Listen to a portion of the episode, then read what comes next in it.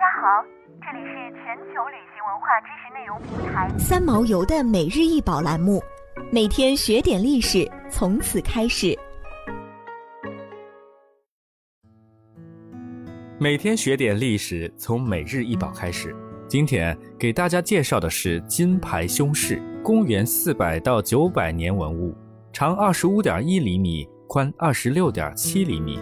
由美国哈佛考古学家在中美洲的巴拿马发掘出土，根据其奢华程度以及考古研究得知，出土地为酋长墓地，墓地中还有其他陪葬二十一人及四百七十五件陪葬品，其中有七件为黄金制品。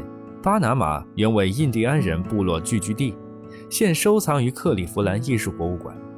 按照印第安传统，酋长去世后。需要将酋长生前所属物一同陪葬，在出土的时候，这一件金牌胸饰放在其身上。另外，还有一些同样由黄金制成的个人饰品，像是在酋长身体附近有类似于爬行动物爪子的饰品，类似于鬣蜥的头冠等，但具体意义还待考证。目前倾向和其原生活中出现的动物及太阳相关。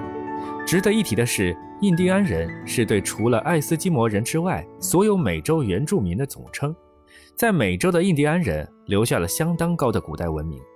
原本印第安人佩戴的饰品以大自然中的贝壳和宝石为主，作为服饰装饰或驱邪等。后来发展为地位的区别，黄金显然就是权贵才能使用的材质。